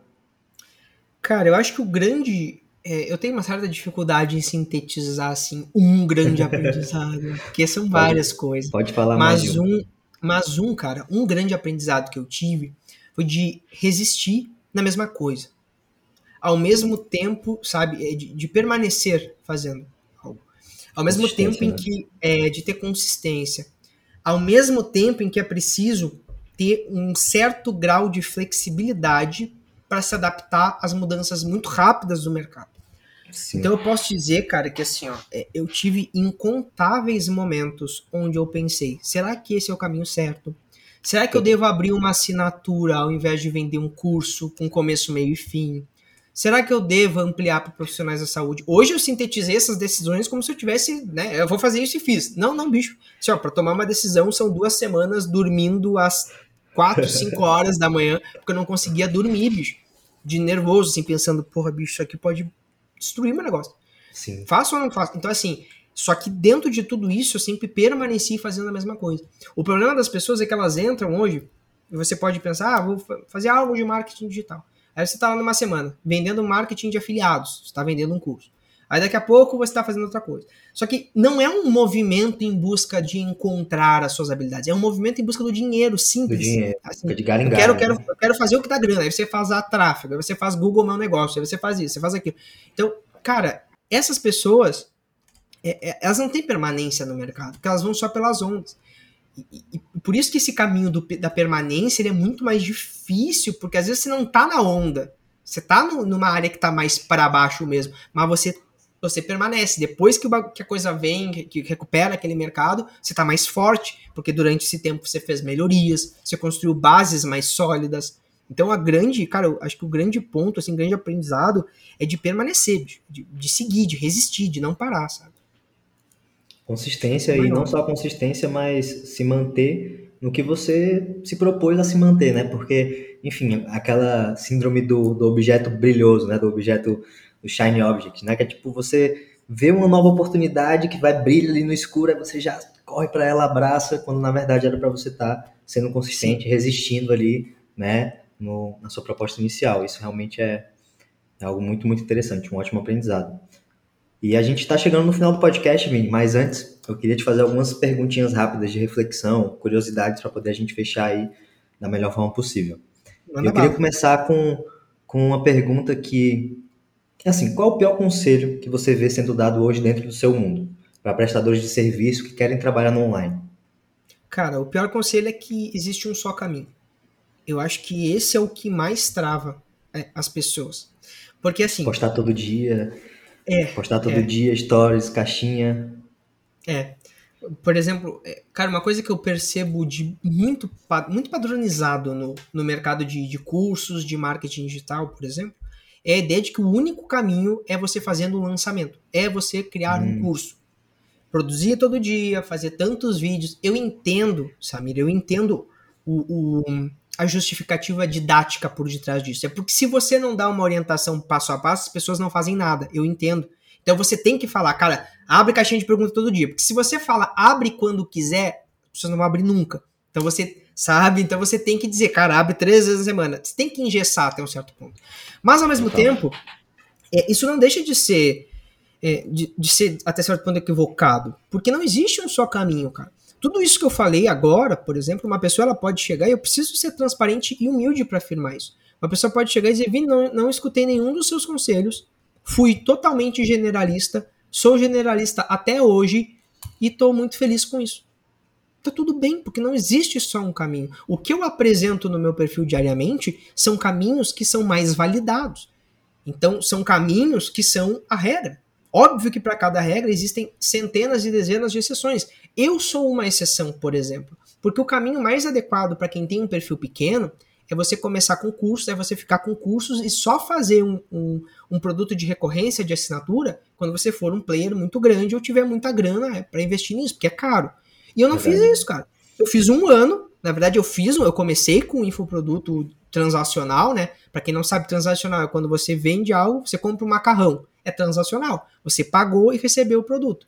Quando você assina o Spotify, é uma recorrência. Você paga todo mês e quando você para de pagar, você não recebe mais o acesso, né? Netflix, mesma coisa. Então, eu fiquei um ano produzindo, vendendo a minha, a minha escola, que era o curso no modelo transacional, Só que logo após um ano, ainda tendo 10 mil, 12 mil seguidores, eu já fui para recorrência, eu já fui para assinatura. Foi um passo arriscadíssimo. Eu poderia realmente quebrar, cara. Assim, pelo menos o meu negócio eu poderia ter que dar um passo atrás e voltar para o outro modelo. Mas eu arrisquei e deu certo. Então, assim, eu tenho diversas provas da minha vida e de alguns alunos de que existem modelos, existem modelos mais seguros, mais validados, que é realmente o que nós vamos recomendar, mas também existem exceções e ao mesmo tempo não existem regras absolutas, principalmente quando a gente fala em marketing, cara, que é uma coisa assim que muda da água pro vinho, assim. Então, eu acho que o maior erro é realmente empurrar só para vender o seu produto, você empurrar para as pessoas que só têm uma forma, um método, um, e eu entendo a importância disso no processo de venda, de copywriting, eu sei, mas não existe, cara. Não existe. Existem diversas formas de você chegar numa solução, né, e só que existem sim fórmulas melhores. Mas isso, ao mesmo tempo, né, é você que toma a decisão de qual caminho você vai seguir. Achei interessante porque dá até fazer uma analogia com a nutrição. Né? Tem muitos profissionais que vendem que o low carb é o melhor caminho, a cetogênica, o jejum é a mãe de todas as dietas Perfeito. e por aí vai, né? E eu acredito que não dá para pensar dessa forma, porque tem vários caminhos até Roma, né? Não dá para dizer que um caminho é o melhor. Eu acho que até né? Se você vê uma pessoa que defende muito fervorosamente um, um método só, esse é o melhor de todos, é até um, um, red flag, né? Algo que você deve. É, é um indicativo, bicho. Sabe? É um indicativo. Porque aí você, quando você bota os pezinhos no mundo real e você analisa a realidade como ela é, você percebe que muita gente nem conhece esse cara. E aí? Entende? E aí, é cara? E, e, cadê o, a base? Qual é a amostra dessa pessoa? São 300 mil seguidores no Instagram? Porque isso não é nada perto do mundo. Então é. você precisa ter essa análise do, do mundo como ele é. Né? É verdade, muito bom. E Vini, quais foram os livros ou o livro que você mais deu de presente ou indicou nesses últimos anos? Pode ser cara, relacionado a marketing ou qualquer outro assunto que você queira. Cara, 12 Regras para a Vida foi o livro que eu mais dei de presente. Do Jordan, ah, né? Peterson. Do Jordan Peterson.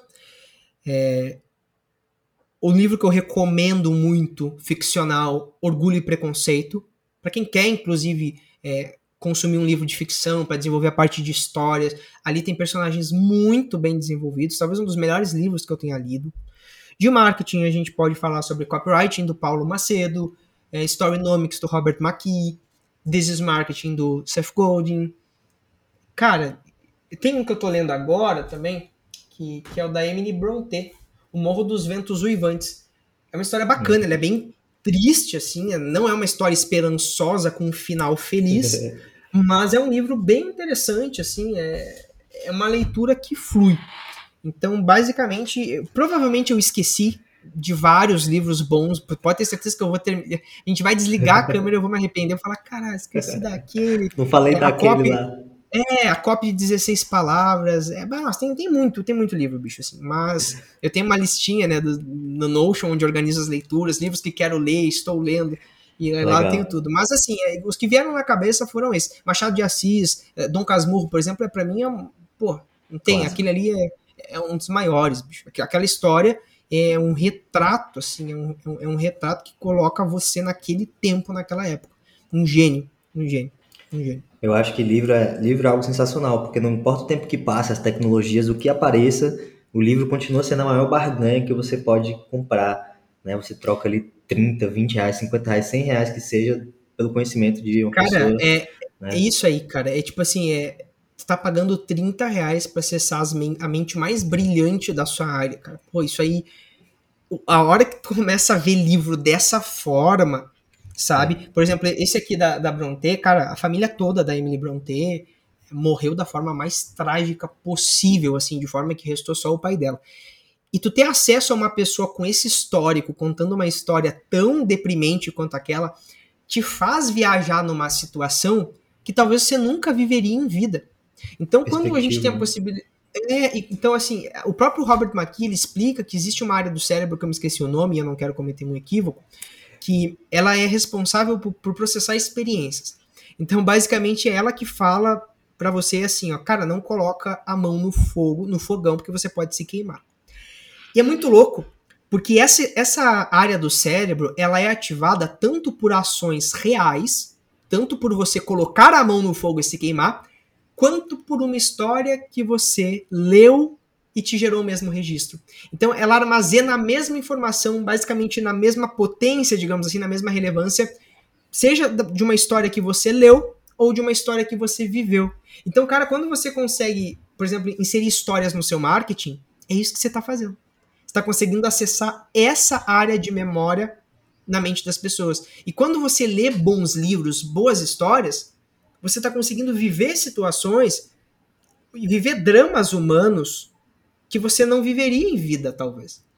Sei lá, eu não tenho tantos irmãos para ver todos os meus irmãos. Eu não, nem tenho irmão, na verdade. Eu não tenho irmão para ver meus irmãos morrendo e sobrando só o meu pai. Agora, quando eu leio o livro da Brontë, eu consigo passar por isso. Então, a hora de escrever, na hora de me comunicar, eu consigo ter uma certa previsibilidade sobre alguns dramas humanos. E isso facilita. Se eu fosse um nutricionista, minha conduta clínica, porque eu já sei me comunicar com pessoas num estado mais próximo de um luto, eu já consigo entender as dores humanas, gerar associações, gerar relações. Então, assim, cara, a leitura é essencial na vida de qualquer um, cara, independente da profissão. Independente é da profissão, independente do serviço. É muito interessante. Isso até me lembrou do, do Victor Frank, né? Que é aquele psiquiatra que sobreviveu aos campos de concentração. Ele é judeu, né? Sobreviveu à Segunda Guerra. Judeu. fez um livro trazendo toda a visão dele, dessa experiência. E são realmente livros que você lê e fica pô, quando é que eu teria a oportunidade de, entre aspas, viver um pouco de como foi a situação que essa pessoa viveu totalmente extrema, né? Então, realmente é muito, muito legal essa questão dos livros, algo que, que eu pessoalmente não consigo abrir mão. E Vini, eu acredito muito que em cada erro a gente traz um aprendizado. Isso é um, um lema da minha vida. E às vezes eu vejo que tem erros ou falhas que no momento parece que é o fim do mundo, né? Parece que é o apocalipse ali, caiu os meteoros na Terra mas que depois acaba se transformando, na verdade, numa grande vitória. Né? Eu queria te perguntar se tem algum desses que vem em mente que você queira compartilhar. Ou colocando de outra forma, qual é o seu erro ou a sua falha preferida? Cara, essa daí é muito louca. Essa daí eu vou tentar resgatar aqui. Eu, eu, eu, tenho um erro, cara, que, que ele me marcou, cara. Tem, tem um sim. Tanto é que foi a primeira coisa que veio na minha cabeça. Tá muito relacionado com a área profissional. Quando eu comecei a parte de. Quando eu comecei a atender como nutricionista na minha cidade, ainda sendo nutricionista, ainda prestando esse serviço, eu lembro que eu queria morder a maior fatia do mercado. Eu tinha muito, muita ambição, assim, é como um jogo de war.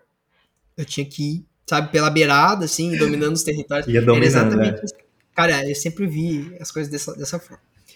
E aí eu pensei assim, cara, eu vou sair numa tarde inteira e eu vou fazer proposta para uma uma centena de, de negócios, de, de, de lojas de suplemento. Eu vou, vou em tudo que é canto, largar cartãozinho, me, me disponibilizar, sabe? Isso foi muito vou no volume, né?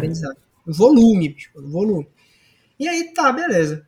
Certo dia, cara, eu tava indo pra academia e o rapaz me chamou, da dono dessa loja, né? Que é um amigo meu, amigo, inclusive. É um conhecido, assim, mas é um cara muito bacana, a gente se dá bem e tudo mais. E ele me chamou e falou: Vini, cara, a gente não vai mais conseguir seguir com a nossa parceria aqui na, na loja, bicho. Eu perguntei, eu falei, ué, cara, aconteceu alguma coisa? Porque eu realmente não fazia ideia, cara, não fazia a mínima ideia. Ele falou, cara, é seguinte, aconteceu sim, aconteceram duas situações bem chatas. Na primeira a gente ignorou, não quisemos te falar nada, mas na segunda eu acho que não faz mais sentido. Que foi, duas pessoas viram teus stories falando mal de BCAA, dizendo que não tinha tanta comprovação científica, que, enfim, que era dinheiro jogado no lixo. E na época, pô, começando, né, cara, imaturo. E, cara, pô, quando o cara falou isso, bicho, já, por que, que eu vou falar, bicho? E aí eu fui bem transparente com ele, eu falei, cara, é, e glutamina, um era BCA e o outro era glutamina. Nossa. Falei, cara, é, bicho, talvez eu tenha falado isso mesmo. Eu falei, cara, mas Errado eu não lembro não tava, de usado. Né? Mas é, da parceria, é, da parceria foi ruim, né? Pô, é um pouco, um pouco de noção, né? E aí, essa coisa o cara falar que não precisa de nutricionista, eu ia chegar lá e pegar meus cartões, pô, não faz sentido isso aqui. E aí, cara, eu lembro que a gente meio que conversou, acabou, acabei deixando os cartões lá, mas esse foi um erro que foi muito importante, porque como ele fazia parte daquele dia onde eu fiz uma leva de parcerias, eu errei com mais duas parcerias. Numa delas, a empresa ela não estava alinhada com o meu posicionamento, ela acreditava em coisas que eu não acreditava, sabe? Foi uma coisa é forçada. Eu fui um dia, fui dois, depois, cara, ao natural, assim, a parceria foi se esvaindo, ninguém mais nem se falou, assim, nem fui. Então, cara, nesse processo, com esses três negócios, o resto todos foi muito bom. Teve começo, meio e fim, eu achei isso muito importante também. É, você fazia parcerias com começo, meio e fim, né? De tempo para saber. Mas o meu grande aprendizado foi esse, cara. Essa, essa pegada da, de prostituir a sua imagem, sabe? Para uhum. tudo que é negócio e achar que o volume ele vai ser melhor que a qualidade. Hoje, eu faria completamente diferente. Bicho. Eu pegaria uma única loja com um posicionamento muito parecido. Por exemplo, o Dudu tem uma parceria com a Growth, né? E é. a Growth sabe que o Dudu senta o pau num suplemento X Sim. e tá tudo bem. E a parceria tá ali. E ele divulga o que funciona, né? De acordo é. com os artigos que ele, que ele lê, de acordo com o embasamento científico. E ela divulga a imagem dele também como parceiro da marca. Então, assim, eu, de, de questão profissional, assim, acho que esse foi o maior erro que eu cometi, sabe? Foi prostituir a minha imagem no começo da minha carreira. Depois, sim, depois eu firmei os pés no chão, comecei a dizer não pra caralho, assim, não, não vai dar, não vai dar, não vai dar. E isso foi importante para mim, porque eu amadureci no mercado. Eu deixei de ir em muito evento, deixei de participar de muita coisa, mas isso é, fez, fez trouxe um benefício a mais do que os colaterais que eu teria me movimentado sempre, assim, em qualquer onda que viesse de parceria, de projeto ou de negócio. Olha aí, então fica aí o aprendizado pro, pro nosso ouvinte aprender com o erro do Vini, que não é. dá para dizer sim para tudo, né? E muito menos prostituir a própria imagem. É um bom, bom aprendizado. E Vini, para a gente finalizar, é, qual é a pergunta que eu deveria ter feito, mas que não tinha informações o suficiente para fazer? Nossa, isso é difícil. Vamos lá, vou em uma diferente aqui. É, vou em uma diferente. Como é que é, se alguém que está me escutando agora tá pensando, por exemplo, em é estudante e tá pensando em ganhar uma grana na internet. Ah, porque, né, obviamente o estudante não vai poder prestar o serviço, né? De, sim, sim. de educação física, psicologia, nutrição, enfim. Como é que ele pode começar, pelo menos, levantar um dinheiro, levantar um caixa, pegar experiência no mercado e tudo mais? Cara, eu acho que fez a pergunta para mim, né? Sensacional. Eu acho que. Foi bom. Foi eu bom. me responder. Foi bom, né? Mudar até o tom de voz pra fazer aqui. Você acha que. Cara, Lombar. eu acho que eu acho que, que o melhor caminho é, é você prestar serviços que tem uma alta demanda. E eu vou oferecer alguns caminhos para vocês entenderem oportunidades que nós temos na internet. Eu acho que isso é bacana, porque às vezes o estudante ele está muito imerso na bolha dele e se fecha para o mundo. E se você voltar alguns anos atrás, você vai perceber que o pai de vocês trabalhava numa obra lá, mas vendia quadro de manhã. Então, o mundo real sempre foi você estar tá em movimento, bicho. A gente que tá muito acomodado em, não, eu vou só estudar, eu vou ficar aqui quatro anos só estudando. Não, bicho, vai trabalhar. Vai ganhar um dinheiro Verdade. também para você, né? Vai, pô, pelo amor de Deus. Então, vamos lá. É, nós temos hoje diversas áreas na internet, né? Diversos mercados nascendo, que são oportunidades é, muito, muito boas, porque, como eu falei, a barreira de entrada lá ainda é baixa, embora esteja subindo.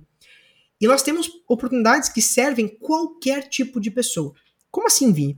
A gente fala muito do especialista, né? Do expert, da pessoa que aparece. Então, você que é um nutricionista, que é um personal trainer, cara, você é o seu, é o especialista. Você é o expert. É você que está lidando com a audiência diariamente. Só que por trás de todo o show, por trás do documentário do Neymar, existe uma equipe por trás que é quem escreve é. o roteiro, né, quem fecha o contrato, que são os profissionais de bastidor. Então agora eu quero conversar justamente com você, que talvez não goste tanto de aparecer assim, e que mesmo que goste, você quer fazer um serviço paralelo enquanto você ainda não se formou. Então eu quero conversar com você, apresentando algumas oportunidades. Primeiro você tem que se questionar que tipo de profissional você é. Se você tem uma tendência tipo a minha, se você se identificou demais com o meu relato, talvez você seja um profissional mais criativo você, você quer meio que voar mais livremente sobre o próprio negócio, sabe? Mas ao mesmo tempo você pode ser um profissional mais mecânico, né, mais técnico, onde você repete funções. Quando a gente vai nessas, nessas, nessas indústrias, ali nós temos profissionais bem técnicos, né, que estão os caras ali só repetindo um serviço durante o dia até o, o horário parar, ou é, fechando os mesmos protocolos no computador o dia inteiro. Você não precisa ter criatividade para isso. Você só precisa saber o que é. Né? Só no checklist, bicho. Fazer tal coisa, fazer tal coisa, fechar contrato, pum. Enviar a documentação para a empresa, pedir orçamento, pum. Já era. Financeiro, total. Então, assim, nós temos serviços muito. É, que, que pagam bem pelo, pela demanda de trabalho e muito fáceis de, ser, de fazer. Acho que um dos serviços mais práticos, isso é uma unanimidade no digital, é a própria transcrição. Transcrição de vídeos. é você encontrar, por exemplo, o Samir. O Samir tá aqui fazendo podcast. O podcast, por exemplo, é. Cara, você pode chegar aqui, Samir, eu quero começar a ganhar uma grana, bicho. Agora eu vou fazer chover a oferta. O pitch, o chover pitch. a proposta, o pitch. Samir, eu tô fazendo, eu tô querendo levantar uma grana, bicho. E já faz um tempinho que eu venho estudando sobre transcrição. Eu aprendi umas, é, eu tenho acesso a algumas ferramentas que agilizam o processo. E eu queria saber se eu acho, na verdade, que seria um baita material de apoio para você entregar para os ouvintes do podcast uma transcrição do áudio. Porque até a questão da, né, de de acessibilidade, pessoal que não Sim. consegue escutar, você pode entregar esse material em texto. E aí, seguinte, bicho, eu, grave, eu já fiz para você. Tá aqui, ó, o último podcast. Olha como ficou bonitinho. Pô, você já chegou, pô, na, na lata, botou na mesa do cara. Depois que o Samir tiver acesso com a vida, né, a, esse, a essa facilidade na vida dele de que alguém pode fazer isso, é muito difícil ele falar, cara, não, não quero não essa volta. facilidade pra mim. Pô, já tô com o bagulho na mão aqui. É simples assim, é só, é só 100 reais, é só 50, 100 reais, então vamos lá, vamos fazer. Então, assim, ó, é, e aí você tá fazendo isso aí. Então, assim, transcrições, você faz transcrição para expert. O cara faz live uma vez por semana, vai lá, faz uma proposta pro cara, já chega com o produto. Ah, Vini, tô trabalhando de graça. Não, bicho, você não tá trabalhando de graça. Você tá treinando com pessoas reais do mundo real. Ao invés de fazer trabalhos fictícios para treinar sua transcrição, você tá pegando projetos reais e já prospectando um cliente. Entregando e aí, junto valor. disso, já entregando valor. E junto disso, você pode aprender, por exemplo, design. E aí você pode aprender a fazer as artes no Canva. Na escola, por exemplo, a gente tem um curso de Canva. Isso, se você assiste o curso de Canva, são seis horas. Do começo ao fim, você pode vender o serviço para qualquer pessoa. Você é melhor que 90% desses posts feios que você olha por aí. E tá dentro da assinatura mensal ou anual. Ou seja, Total. você pode assinar por um mês, sair da escola depois. Cara, tá tudo bem, bicho. Tá tudo bem. Eu acho muito difícil você sair, mas tá tudo bem mesmo. E levar então, o curso, você... né? É, e aí, cara, você devora o curso, você devora só o curso de, de, de, de design e vende isso. Aí você vai num perfil que você acha meio feinho, acompanha o cara por um bom tempo, e depois fala, cara, é o seguinte, eu já te acompanho aqui, já interagiu com ele outras vezes, né? E eu tomei a liberdade de refazer uma arte do seu post, dá uma olhadinha aqui. E pum, você refaz e o cara, caralho, bicho, olha o tempo que eu vou ganhar, esse maluco já fez para mim. Então é assim, você vai no grupo da escola, você fala, pessoal, é o seguinte, essa semana eu vou fazer arte para quem botar eu quero aqui embaixo, eu vou fazer a primeira arte gratuita, por exemplo. Essas são possibilidades. Possibilidade técnica, transcrição, possibilidade um pouquinho mais criativa, o próprio design. Outra coisa que você pode fazer, resumo, que já é um pouquinho diferente da transcrição, porque o resumo você vai resumir o conteúdo do Samir. E aí, dentro desse resumo, você pode colocar elementos visuais, então você já vai ter que saber um pouquinho de design, né? Colocar infográficos. Cara, você pode, tem uma infinidade de coisas. Se você é mais criativo, você também pode seguir pelo copywriting, que é o que eu faço. Você pode escrever textos para as redes sociais dos seus clientes. Você pode escrever textos para páginas de venda, páginas de captura, para sites. Se tem algum, você tem umas cinco lojas aí na sua cidade, vai nessas cinco lojas. E, cara, é o seguinte, a gente pode fazer um site dessa forma, eu posso eh, te ajudar a criar os anúncios da sua loja para você vender mais, e você apresenta o seu método, faz um ou dois trabalhos para ele ver como é que é. Nós temos mais possibilidades aí. Se você, ah, cara, isso daí tudo dá muito trabalho, Vini. Pô, eu não quero passar trabalho. Tá tudo bem, bicho. Tá tudo bem. Você pode fazer, por exemplo, suporte. Você pode ser suporte de alguém. Eu tenho um aluno, ele é um aluno muito dedicado e muito bom. E ele me fez essa proposta. Falei, vamos, bicho, vamos lá. Ele vai ser suporte. Agora vai começar é no mês que vem. Que aí, Ai, pô, já me alivia essa parte de responder os clientes, de responder os alunos, orientar os alunos ali, né? No um para um, com, com, dúvidas de questão da plataforma, assim, né? Ah, minha, minha assinatura vence quanto? Papapá, deixa para ele.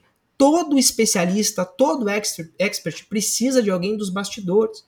Você pode ser fazer um cursinho de social media para aprender a gerenciar as redes sociais de alguém. Você paga ali, cara, 400, talvez até mil reais no treinamento, mas isso volta, cara.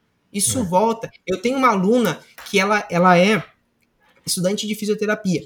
Só que ela começou a estudar lá na escola, cara, ela aprendeu marketing, assim, aprendeu muito mesmo, né? E ela se, começou a se desenvolver como social media.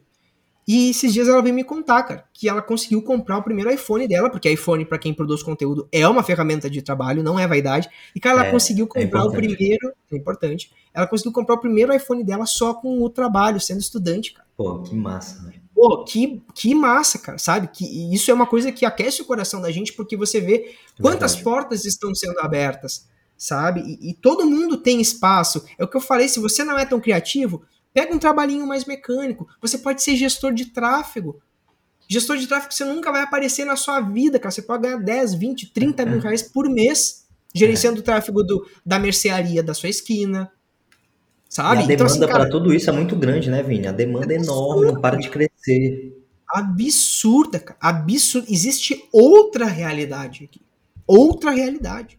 É uma bolha, é uma bolha. E quando você tá lá, for, lá fora disso tudo, você só vê caos, você vê as coisas fechando, você vê o desespero. Mas quando você vê aqui, cara, você pode mudar a sua realidade, sabe? Existem muitas oportunidades, só precisa fazer o básico. Qual é o básico? Entregar um bom serviço no prazo e prestando um bom atendimento. Isso já é um dos maiores diferenciais que é raríssimo da gente ver no Brasil.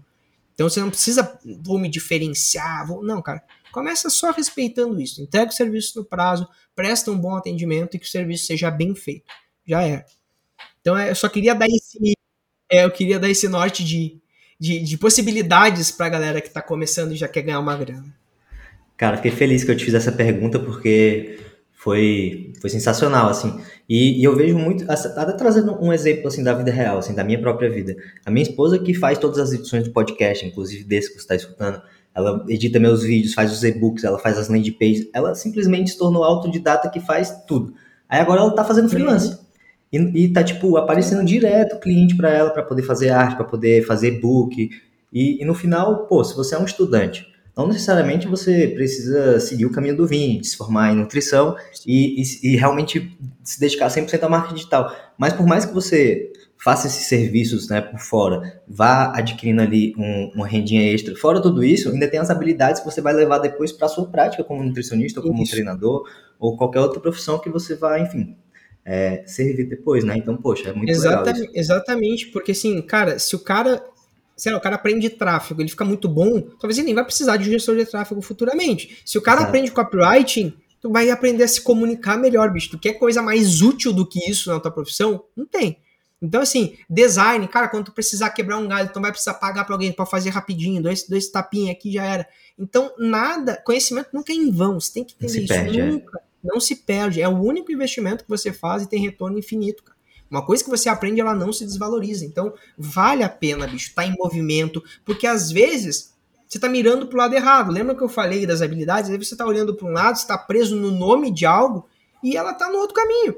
Só que você precisa desse certo movimento durante a jornada de, de encontro, né? Depois você precisa de direção, mas no começo você precisa desse movimento, esse barulho, para encontrar um, um, caminho a ser seguido. E talvez esse possa ser um facilitador, até para você encontrar os seus pontos de diferenciação dentro do próprio negócio dentro da própria prestação de serviço como nutricionista ou personal.